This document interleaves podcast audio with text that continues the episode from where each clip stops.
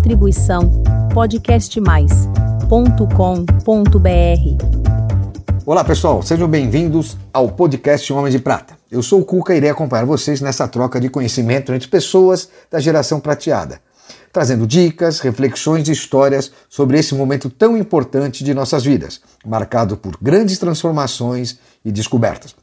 Acompanhe agora mais um episódio do nosso programa e não se esqueçam de seguir a gente no nosso canal do YouTube e nas redes sociais, Instagram, LinkedIn e Facebook.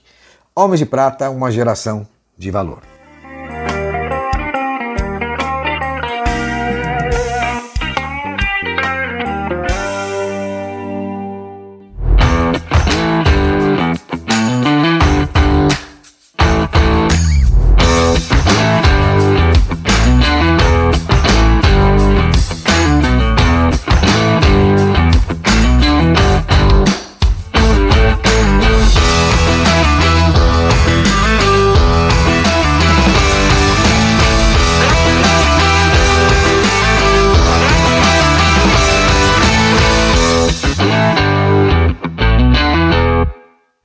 Olá, queridos amigos homens de prata e mulheres de prata. É com imenso prazer que apresentamos hoje mais um episódio. Vamos receber hoje Carlos Leite, 66 anos, um amigão, um parceiro, que vem de uma história profissional muito bacana, passando principalmente pelo setor automotivo, que ele vai contar pra gente já já. Né? Carlos Leite, é um prazer ter você aqui com a gente, você dividir esse momento muito legal, contar a sua história. Cara, você é pai de três filhos, né? Você tem a é, o Henrico, Luísa e Isabel. Quantos anos elas têm? Ah, bom, primeiro, muito obrigado pelo convite. É um prazer estar aqui com vocês também e dividir um pouquinho da minha história. Ah, bom, eu, na verdade, eu sou um pai de três filhos únicos, que eu costumo brincar, né? O Henrico já tem 43. A Luísa, menino. É menino, um garoto. A Luísa tem 30 e a Isabelle tem 3 anos. Então é, Olha. é, é o, meu, meu bebê atual. Um vovozinho. Um vovô. É, então, eu tenho um neto que é um mês mais velho do que a minha filha. Que legal. Então é uma condição bem sui generis, bem legal. Parabéns. Me fala uma coisa, você tem uma, uma trajetória profissional muito voltada na área de marketing, principalmente nas indústrias automobilísticas, como Ford, Volkswagen, Auto Latina, né, me corrija se estiver errado, e também uma passagem pelo varejo no Grupo Pão de Açúcar, Sim. certo? É, me fala uma coisa, você tem a formação de engenheiro, isso uhum. te levou a buscar ao automobilismo? Como é que foi essa sua transição para de engenharia para o mundo do marketing? Bom, na verdade, eh, a engenharia entrou na minha vida porque, assim, desde pequeno eu sempre gostei muito de carro, né? sempre gostei bastante dessa coisa de uh, mexer com, com coisas mecânicas, né? E eu fiz um curso técnico já como como jovem, né? Hoje é o curso ginasial. Naquela época já era um curso, era Getúlio Vargas ainda a escola que eu estudava, era um ginásio. Que legal. E o ginásio tinha essas coisas de, uh, como é que chama, de, uh, de você desenvolver já atividades profissionais, eram cursos técnicos, né?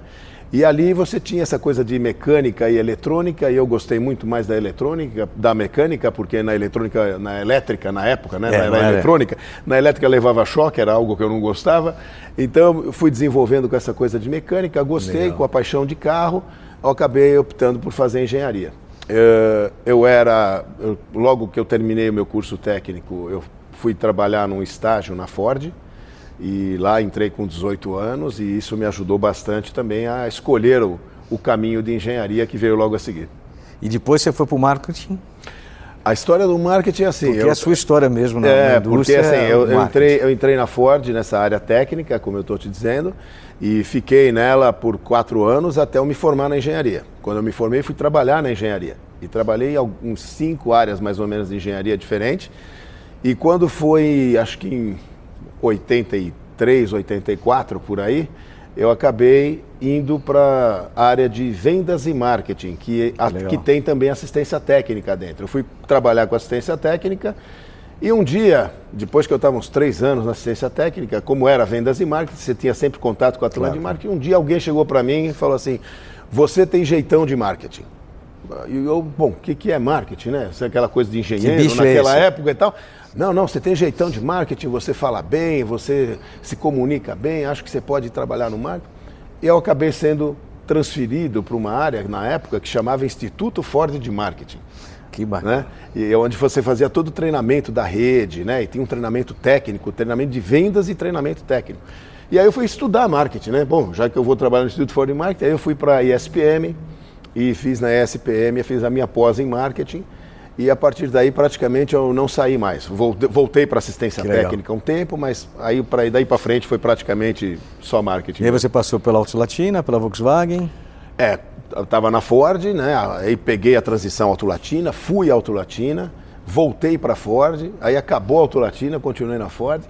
Saí da Ford, fui para o grupo Pão de Açúcar, fiquei seis anos no Pão de Açúcar e quando saí do Pão de Açúcar, um pouquinho depois, eu fui para a Volkswagen. Voltei, voltei para é, a gasolina no, no, no, no sangue Agora, agora é elétrico, né? Agora... Aí fiquei na Volkswagen até 2015. E qual foi o maior desafio que você teve nessas companhias, assim, na área do marketing? Pode ser Olha, Ford? Teve, Onde que você é, Você sempre tem bastante desafios diferentes, né?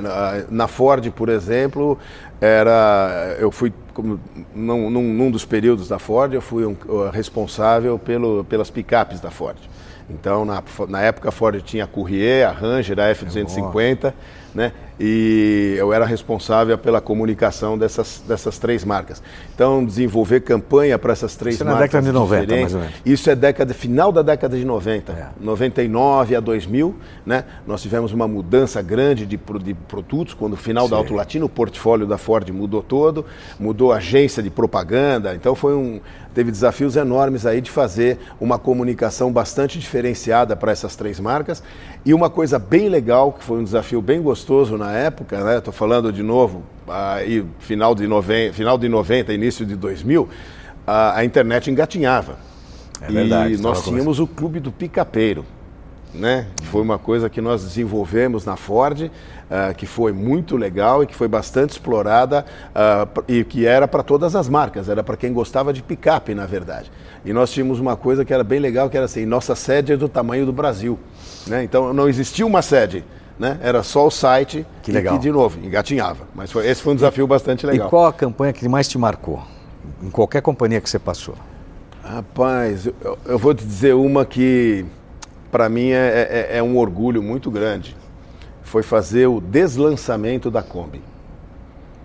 Da então, Kombi? Da Kombi. Então essa eu vou precisar explicar um pouquinho mais. A que Kombi, a, partir, a, a Kombi uh, por uma legislação, ela não poderia mais ser produzida a partir de janeiro de 2014. Né? Então, a partir Mas de janeiro. Por que, do... que ela não podia? Desculpa. A partir de janeiro de 2014, todos os carros produzidos no Brasil deveriam ter airbag e ABS de série. Olha, e... então, ó, um dado que ninguém sabe, por que, que a Kombi foi descontinuada no Brasil? E muita é. fala, ah, porque ficou velho, ficou fora de moda, não. É não, é realmente... a, Kombi, a Kombi tinha um mercado cativo, maravilhoso. Virou, hoje é sinônimo de categoria ainda, Sim, né? ainda é. é. Tanto que vai ter a Kombi elétrica agora, né? É. Tem a Volkswagen está tá trabalhando com ela. Bom, uma novidade para vocês direto aqui, para quem não sabe, Kombi elétrica. É, já está apresentando aí em vários locais. E vai apresentar aqui no Brasil, me parece. E aí o, que acontece... Com airbag? Sim, com tudo. Tudo de lei. Agora, agora a lei, né? E a Kombi, então, teria que, que ir embora. E nós decidimos fazer uma coisa inédita, né? Que foi fazer um deslançamento de um carro. Então foi uma coisa que deu, primeiro com uma verba pequena, né? Porque é aquela coisa, né? Pô, um carro que vai sair de linha e tal, né? Você não ah, tinha mas, mas verba. qualquer verba de montadora é? pequena já é uma verba grande, vai. E aí, com uma verba pequena, a gente conseguiu fazer uma história praticamente só na internet, né? E foi um negócio maravilhoso. Nós ganhamos sete leões em Cannes com isso. Que bacana. Foi uma. Foi, é, além, além, além da, da, Quem fez? Almap? Almap. Ah, tá. E foi um trabalho maravilhoso. Maravilhoso. Vale a pena se alguém não conhece, vale a pena procurar na internet, pegar a, despedida da Kombi, que chama-se, o filme chama-se Os Últimos Desejos da Kombi. Vale, vale muito a pena. Uma dica para vocês. Maravilhoso. Ó, e agora me fala, pesquisa, como é que era feita nessa época? Com o público-alvo. Como é que vocês definiam que não tínhamos hoje a tecnologia que temos hoje? É, é... Vamos lá, para o, o, o Pão de Açúcar, por exemplo, para mim foi um lugar que eu vi mais pesquisa. Pão de Açúcar já hum. pesquisava muita coisa, então era. Tinha alguma abordagem era de segmentação? de tudo, total. É. Pão de Açúcar, tanto que eu, você tinha bandeiras diferentes no Pão de Açúcar, né? E cada uma tinha um, um, uma abordagem, cada um tinha um segmento bem claro. Então, na época, tinha Compre Bem, Pão de Açúcar e o Extra. É. Cada um com seu posicionamento. Então, era, isso era muito pesquisado. Eu tenho pesquisas nossa, era praticamente diárias. Pão de Açúcar era um, um assim como pesquisa, você não, você não ficava sem informação. Por que, Na... que eu te fiz essa pergunta? É. Porque assim, principalmente voltando à indústria automobilística. A indústria automobilística, até hoje, tem aquele negócio de não anunciar com pessoas mais velhas. Hum. Como é que você explica isso se hoje você compra um carro quem compra um carro de 300, 400, 500 mil não é uma pessoa de 18 anos. Não, não e é. não fazem campanha para esse público. Até hoje, uma outra companhia, indústria está fazendo. Por que existe essa diferenciação? Há anos que tem isso. Olha, eu, eu diria para você que isso está mudando. Né? A, a, toda, todas as indústrias estão muito focadas agora nesse, nesse público, né?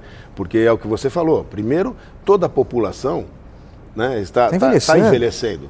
Né? O Brasil já não é mais o país de jovens quando a gente estava é. é, começando a trabalhar. Nós só somos jovens coisa... há mais tempo. Nós hoje. somos jovens há mais tempo, exatamente. É. Mas assim, eu diria para você que tem uma, uma, uma, uma uma, uma, campanha, vamos chamar assim, mas ela não está diretamente né, com, com, o público, como você fala, principalmente com o carro. Mas eu acho que existe sim, principalmente Você acha que a tecnologia interna, leva internet coisa para velho? Tal. Não, não, não é isso não. Não tem nada, não tem nada a ver. Tem muita gente hoje em dia, pelo contrário, que, que usa dessa nossa tecnologia, né? Tem pessoas na melhor idade, vamos chamar assim, né? É. que usa muito bem essa tecnologia. Agora, é claro que você faz uma comunicação mais voltada uh, para um público em geral. E agora essa coisa está muito ampla, né? Então, não sei como está hoje na indústria, mas assim, tinha muita pesquisa? Tinha muita pesquisa, tanto na Ford como na Volkswagen. Você tem Mas não se dirigiam os produtos elas, para, né? eventualmente, para pessoas ah, mais velhas. Não me lembro, assim, de ter alguma campanha específica. Em um mercado totalmente lembro, consumidor. Não, não me que... lembro de ter alguma campanha específica com... Nós estamos falando idade mais avançada, né? Mas se você pegar de... Não tem campanha para 45 mais, cara. 50 mais não tem. É, é, muito, e é quem consome. Eu, eu não me lembro também, hoje em dia, hoje em dia também não me lembro, não. Quais foram as principais mudanças estratégicas que você, da época que você era no marketing para hoje que você identifica? Ah, eu acho que hoje eh, você tem muito mais segmentos para você explorar. Né? É tudo muito mais segmentado e você tem muito mais canais para poder tá. falar tá. com, com o seu consumidor. Né? Na nossa época, você punha na televisão, pronto. Né? Até alguns anos atrás, vamos colocar assim. Agora não. Agora com internet, com canais diferenciados, influenciadores, né? todo essa, esse monte que eu estava Você tem algum um exemplo de antes. influenciador, alguém que, que você nota assim como uma referência no mercado hoje? É, Para falar muito a verdade, eu não sigo muitos influenciadores, mas tá. existem tá. vários aí que têm né? Eu sei que não vou dar nome de ninguém porque vou acabar errando provavelmente. Mas você já contratou em algum momento? Para não, eu, eu enquanto eu estava na indústria, não. Porque não era também, eu, como eu te disse, eu saí em 2015, né? Essa, é, mas é recente. Tava, né? É recente, mas ainda não era esse negócio todo de influenciadores como é hoje. Então, eu, fazendo campanha, não cheguei a trabalhar com nenhum influenciador diretamente. Legal. Agora vou falar um pouquinho do seu pessoal, já falando bastante da indústria. Vamos lá. Me fala uma coisa. Você é fã dos Beatles? Muito. Você toca alguma coisa? Esse, se tem uma coisa que é, é a tem alguma coisa marcante que você viu? Tem uma coisa que é uma frustração para mim é não tocar nada. É não tocar nenhum instrumento, porque eu adoro música, uh, gosto muito de música, sou roqueiro, sou fã dos Beatles e já estive em Liverpool duas vezes. Já teve contato com algum deles? Ah, pouquinho, vai. Na distância que eu tô de você, assim, eu tive o Paul McCartney. Em é. Liverpool. E ele não cantou quando, pra você? Quando eu, quando, não, eu estava lá ah, com a minha filha. a mão, vou tinha que cantar alguma coisa. Pô, eu estava tá com... com a minha filha lá passeando, comemorando os 18 anos dela. A gente foi para lá, para Londres e Liverpool.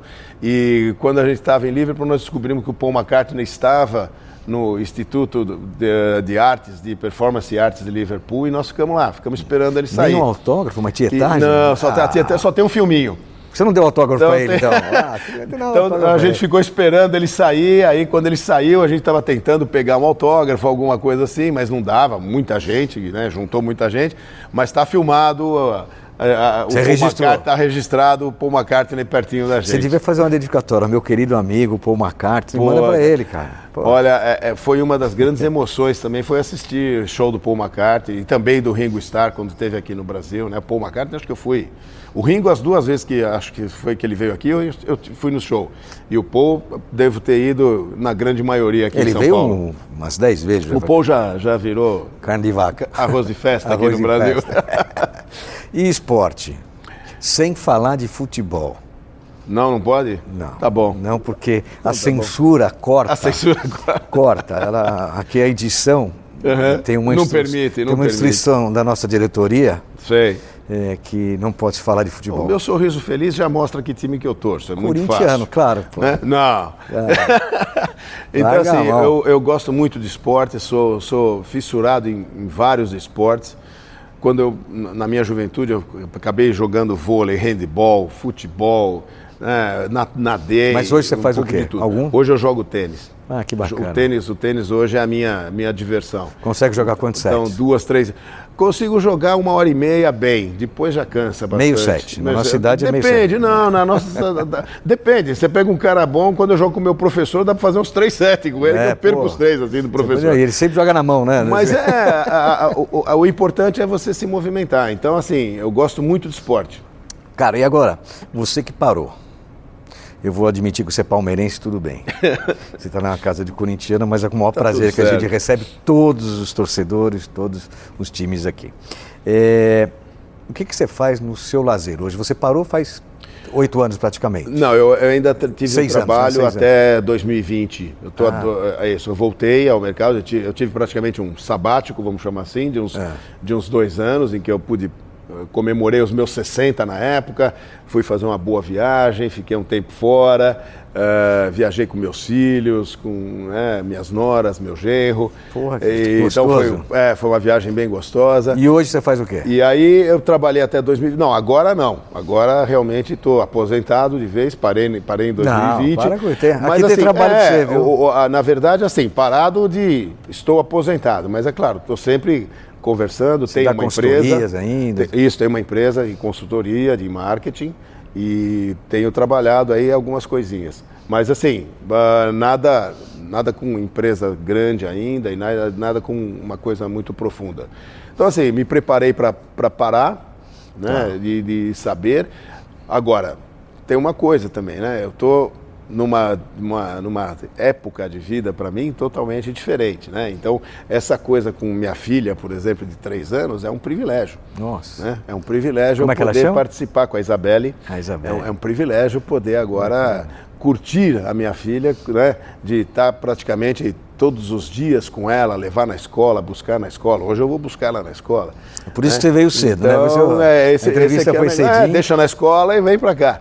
Então, é, também tem um outro momento de vida que é, que é muito diferente. desafio, ser, né? Ser pai é, é um desafio enorme. E um prazer ao mesmo tempo. É, mas assim, é, é- é um desafio muito bom, porque é diferente você ser pai nessa, nessa nossa idade, né? Eu fui pai com 63. É, você Então, acompanha, né? Porque coisa que você, nunca acompanhou lá atrás. Você acompanha muito e, tem, e, e- e como as crianças são muito diferentes. E hoje, você pensar que a longevidade nos leva no mínimo aos 80 anos, você vai ver sua filha praticamente formada. É. a chance de ver muito grande formada e então, quem sabe É, casar. é, é o- é o que eu espero muito. Eu tava- ontem, eu, inclusive, eu estava brincando com ela, estava vendo umas fotografias e vi o, casa, o, o casa, mostrando o casamento da minha filha. Né? E tá- ela estava vendo, ah, o casamento da Luísa, né? Eu falei, é, a próxima é você, que eu vou levar para casar. É, se você Então, pensar, é esse- você está esse é com o negócio. meia-meia, o Abílio Diniz tem 20 a mais que você. então, sua filha vai ter 23 anos, É, com certeza. é, é, pode ser, pode ser possível. ser, não, vai ser ver, possível, Se Deus quem- quiser, se Deus Bom. quiser. A longevidade é isso, É vamos isso lá. aí. Acreditamos na medicina e na qualidade de vida. É, eu acho que sim. A gente, nós, nós temos uma, uma chance muito grande aí de andar bastante na nossa É, vida. todas as pesquisas é, e onde a gente trafega assim, com esse público, a gente vê que a longevidade, hoje você consegue viver muito mais anos do que há há 20 anos atrás. Pensava parar tudo com 50, 60 anos. Hoje 80 é uma realidade Então, eu, eu Normal de vendo, se falar. muita gente fala isso, né? O Djokovic outro dia, não sei se você viu esse, Djokovic não acabou de ganhar o Nossa, décimo slam, né? novo? Eh, Décimo em Adelaide. Em Adelaide, né? né? Em Na Adelaide não, em. Melbourne, né? na Austrália. Então você vê, é, Ele tá com foram 36, entrevistar ele né? e falou assim, escuta, teve uma, uma mulher entrevistando ele quando ele ganhou o jogo, ah, como é que você se compara com esses jogadores mais jovens? Né? Era algo assim a pergunta. Ele falou, os jovens quem? O 35 é o novo tem 25. 35. É verdade, é o novo 25, é isso aí. E é isso, né? Então, hoje em dia, 50 anos, você é um cara de 40, 60 anos, você é alguém de 50. Bom, com certeza. né? verdade. Então, por isso é que é, não, não, não podemos passar. Você Hoje nós somos quase hora... 25% da população só no Brasil. Exatamente. É, Eu acho assim, né? Tem uma coisa que é você perder, né? Entre aspas, o sobrenome corporativo. É, é isso aí. Tirar o cartão de visita. Tirar o né? cartão de visita. Então, ah, o Carlos Leite da Ford. O É, Carlos você Leite sempre tem, Pão de apesar de ter passado. no- Não, ficou o É, carimbo da Ford, né? Exato. Da- sim, a Ford eu passei 26 anos na Ford. Então é. É, É o carimbo, é os cartão. É um carimbo, é um carimbo. Entre outros que vêm aqui no Homem de Prata, a maioria tem esse carimbo. E é legal que aqui a gente deixa esse carimbo de fora. Exatamente. E, e você tem que estar preparado para perder esse carimbo. É eu acho que isso, se como uma dica para os mais novos, né, vamos colocar assim, é essa coisa do corporativo, ele vai embora. E junto vai embora um monte de gente que te procurava pelo corporativo. Né? É bacana. Então, é, você É tem aí, que estar aí. preparado que isso vai acontecer e que você é que fez esse caminho. Olha, né? Já deixou, já Então- deixou para o nosso seguidor, nosso público, a sua mensagem. Agora, para terminar, um É. Vamos lá. bate-bola com você. Um desafio. Um desafio ser pai depois dos 60 anos. É um desafio enorme e prazeroso. Uma paixão. Esporte. Sonho. Cara, o sonho, meu sonho é viajar com os meus filhos. Né? Continuar. Ah, os, três, os meus três filhos e minha mulher, né? meu sonho era passear com eles o máximo possível, aproveitar o máximo possível essa companhia. Medo. É não ver realizado alguns dos seus sonhos, eu acho. E um arrependimento. O arrependimento que eu tenho eu mencionei agora há pouco, é não saber tocar nenhum instrumento. Mas Quando- ainda dá tempo. Ainda dá tempo. Então, quando eu era, quando eu era bem pequeno, minha mãe eh, um dia me levou até a porta Um conservatório. de um conservatório. E a minha mãe falou assim: não, vamos lá, vamos aprender violão. Eu falei, não, mãe, eu não quero violão, né? Oh, não, não, violão, não, eu quero aprender bateria. Sempre gostei de bateria e tal. A mãe não deixava fazer barulho. Fazia barulho. Não, e eu acabei depois dando um jeito, tá? Montei uma, uma bandinha de rock, toquei uma bateria, toquei em escola de samba, bateria de escola de samba e tal. Mas assim, minha mãe chegou na porta e falou: violão ou nada? Eu falei nada. E virei de costas e fui embora. Esse talvez seja um arrependimento. Eu deveria ter aprendido algum instrumento. E o defeito? Eu sou muito perfeccionista. E uma qualidade? Ah, eu diria para você que eu sou uma pessoa de, pelo menos eu me acho, uma pessoa de, de bom coração e que gosta muito dos outros, e va- valoriza muito as outras pessoas e gosta de trabalhar com pessoas e com equipes. Carlão, muito obrigado pela sua presença. Pessoal, muito obrigado pela audiência de vocês. Um abraço a todos. Tchau, tchau. Bye, bye.